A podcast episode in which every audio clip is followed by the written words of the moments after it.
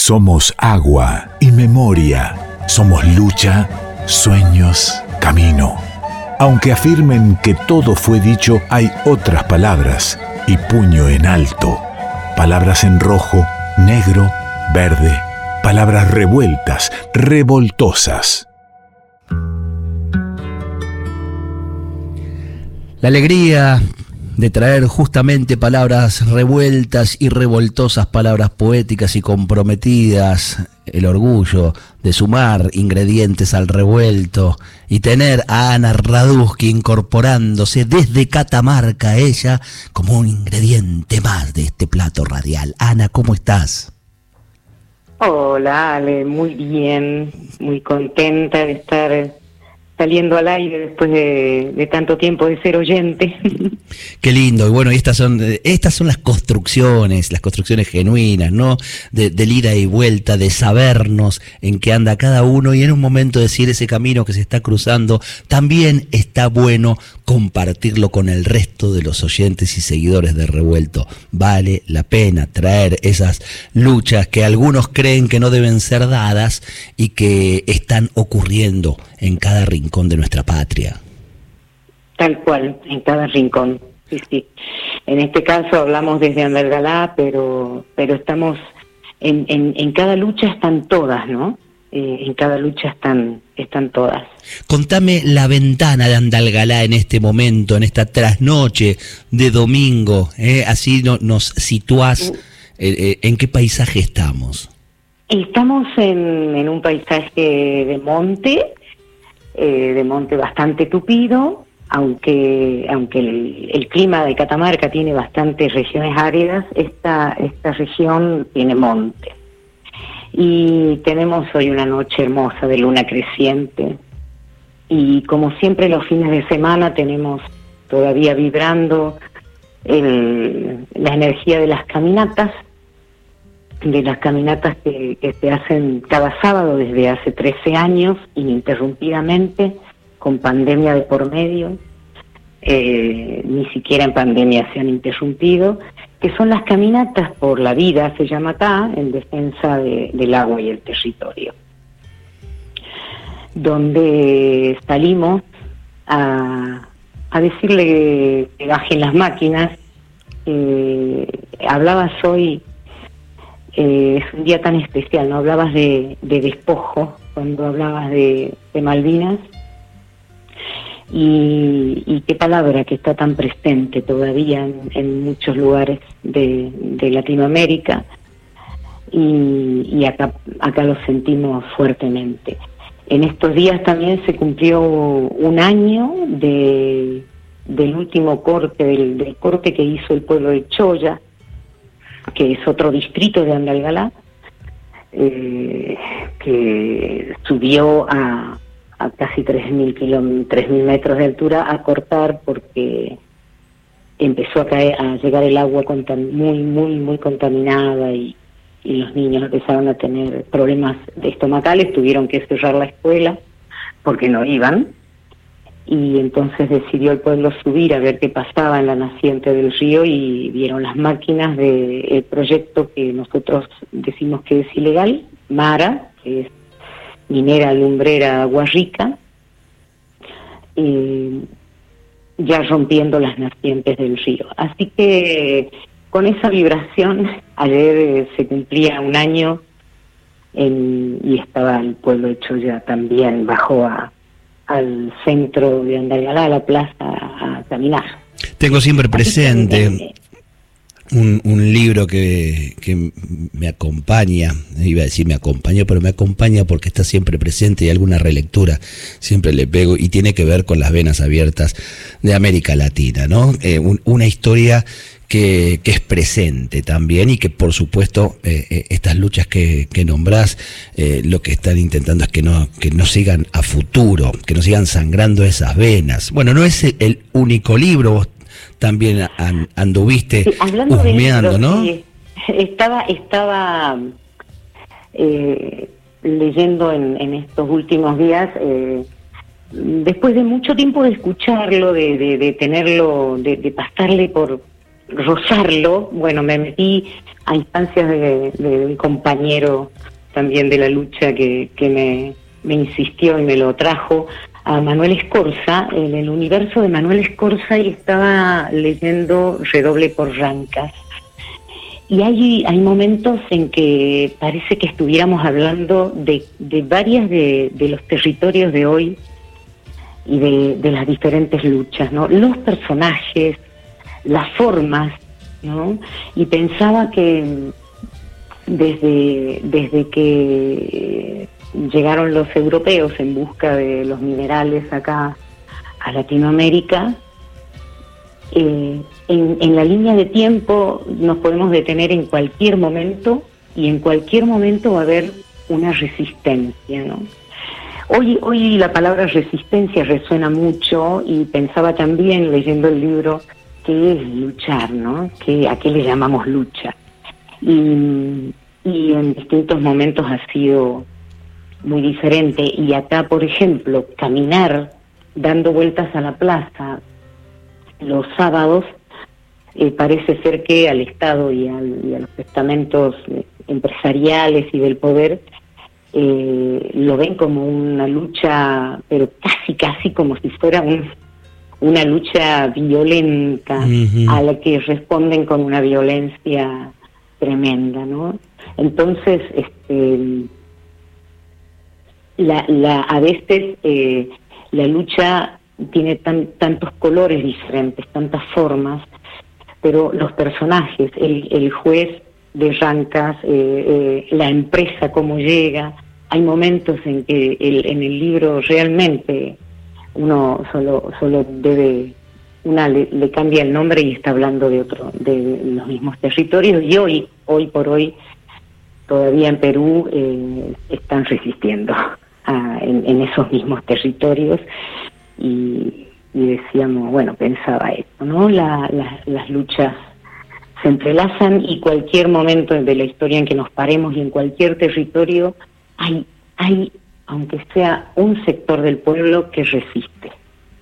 Gracias a Dios, ¿no? Está lo, fuerte de, del pueblo, de, de la lucha, del, del compromiso, de, esa resistencia que a veces se invisibiliza, porque, porque también, ¿no? El sistema este, prefiere este, dejarlas a un costado para que no se contagie la cosa. Tal cual, sí, sí. Y se instalan otros, eh, Digo, se instalan también eh, relatos que justifiquen. Es que si no hay un relato, no hay forma no hay forma de, sostener eh, este saqueo tremendo, ¿no? Entonces, eh, también eh, hubo distintos relatos y hoy tenemos en estos territorios, y Catamarca es parte, el, relato fuerte del litio, por ejemplo, de, la transición energética y del litio como una de las salvaciones del planeta, y, y el agua, otra vez el agua eh, ahí en, en juego, ¿no?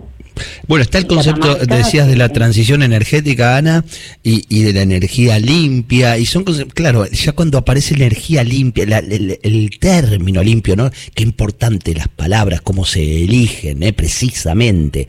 Eh, hay, que, hay que explicar un poco de qué se trata eso, porque ya cae bien. Y si estamos hablando de energía limpia, y encima que esa energía limpia es la que abre la puerta a un futuro próspero de la patria, Epa, entonces la gente andalgalá debe estar un poco confundida.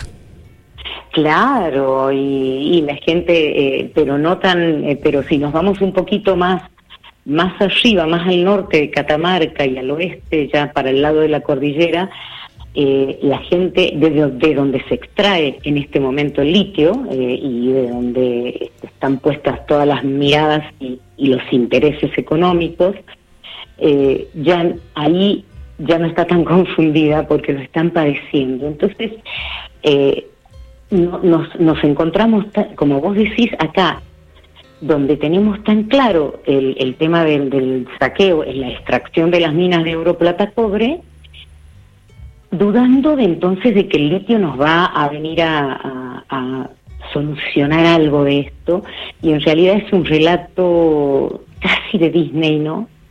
Porque lleva muchísima cantidad de agua y porque sigue siendo, y esto no se dice en el relato oficial, necesaria el oro y el cobre, porque ahí se almacena la energía, se conduce a través del cobre, la batería de litio va a seguir necesitando el, cobre y por lo tanto este, la mega minería a cielo abierto va a seguir funcionando tal cual como funciona. Y hablas del agua y hace poquito, el 31 de, marzo, eh, fue el Día Nacional del Agua, unos días antes el Día Mundial del Agua. Y, sabes que, bueno, te contaba cuando, cuando hablábamos en la semana que fui a ver a, Jorge van der Mole, al, Conex, y él hablaba eh, justamente del agua y de los convenios que varias provincias de, nuestro país han hecho con, una empresa israelí para que sean quienes, eh, este, no sé, eh, se encarguen de administrar el agua. Una cosa medio que, que, suena raro, ¿no? Que necesitábamos que venga una empresa del extranjero administrar el agua de las provincias. Y ahí tenemos otro, otro relato, y justamente qué paradójico que eh, en cercano a los días del eh, Día Mundial y el Día Nacional del Agua, nuestro país, varias provincias de nuestro país firmen un convenio y hay una, hay una palabra que Mecorot, este, que esa es la empresa, eh, maneja y que en el convenio se menciona mucho que es la gestión ¿no? Y el plan maestro, porque se llama plan maestro lo que está presentando esta empresa, esto está, lo menciono y lo destaco así porque lo subrayo por, esto que dijiste de cómo elegir las palabras, ¿no? Plan maestro para la gestión del agua. Entonces, eh, y Mecorot la mencionan como una empresa, como la empresa nacional eh, de Israel, cuando no lo es, es una empresa privada, porque Israel tiene un organismo nacional, como lo tiene nuestro país también, pero eh, la gestión está tercerizada. Y esa tercerización desde hace muchísimos años, casi desde que se crea el Estado de Israel, eh, la lleva adelante Mekorot y, ha hecho desastres en, en el mismo Israel eh, a favor de un sector y en detrimento y realmente este, con mucha violencia eh, de otro, ¿no? De Palestina. Ana, estoy, estoy ahí quedándome sin tiempo porque tengo muchas ganas de escucharte, escucharte en algo que has preparado bellísimo. He tenido la, la, posibilidad de poder escucharlo antes y lo quiero compartir con, con nuestros oyentes que tiene que ver con con tomar algunas poesías del libro Copa, Copa Gira de Manuel Castella, nada menos, y unir textos ahí, hilvanar, eh, como haces en tus telares habitualmente, y, y presentarnos el diálogo entre una madre y un hijo. Además de dejar aquí sentados varios, muchos de, las luchas que vamos a ir desandando a lo largo del año. Este fue un, encuentro, una bienvenida al revuelto, pero me quedo escuchándote, Ana, en esta producción tan linda que, que has hecho. Te mando un abrazo muy, muy grande. Otro desde acá. Es Ana Radusky desde Andalgalá, parte de este revuelto. Escucha. En algún lugar de la cordillera, una madre mira a su hijo que sueña con ser minero, como lo fue su padre, como lo fue su abuelo.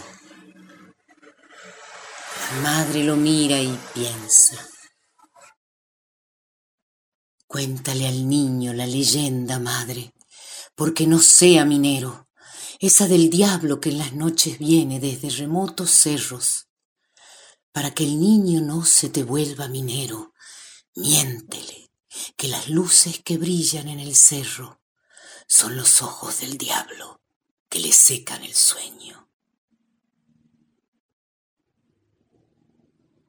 Pero la madre lo mira y calla, y solo atina a decirle lo que debe saber un minero. Ahí arriba está la veta. A esta hora siempre parece una víbora durmiendo. Téngale mucho respeto, que así como usted la ve, ella también lo está viendo. Mineros amarillos, Silenciosas mineras, no le lavéis el óxido agresivo a la piedra, que aunque el agua se lo lleve, en vuestros ojos se queda. Acuérdese, mi changuito, cuando entres al socavón. Pedí permiso a la pacha y ofrece tu corazón.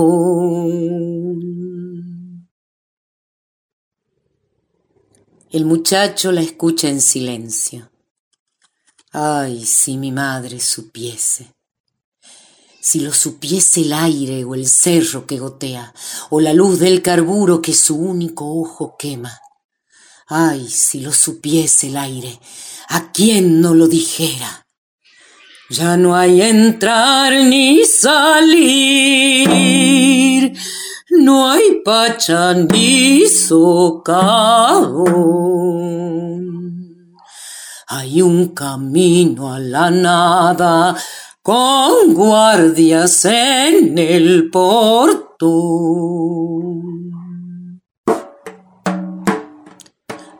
Porque me piden que cante cuando yo quiero llorar. La tierra tiene una herida que no la escuchan sangrar. Y el viento suave me cuenta. La tierra llora cantando y no hay quien pueda parar el canto de Pachamama cuando ella quiere llorar. Si se muere Pachamama, con ella me muero yo. Sin agua y sin territorio, ¿dónde pongo el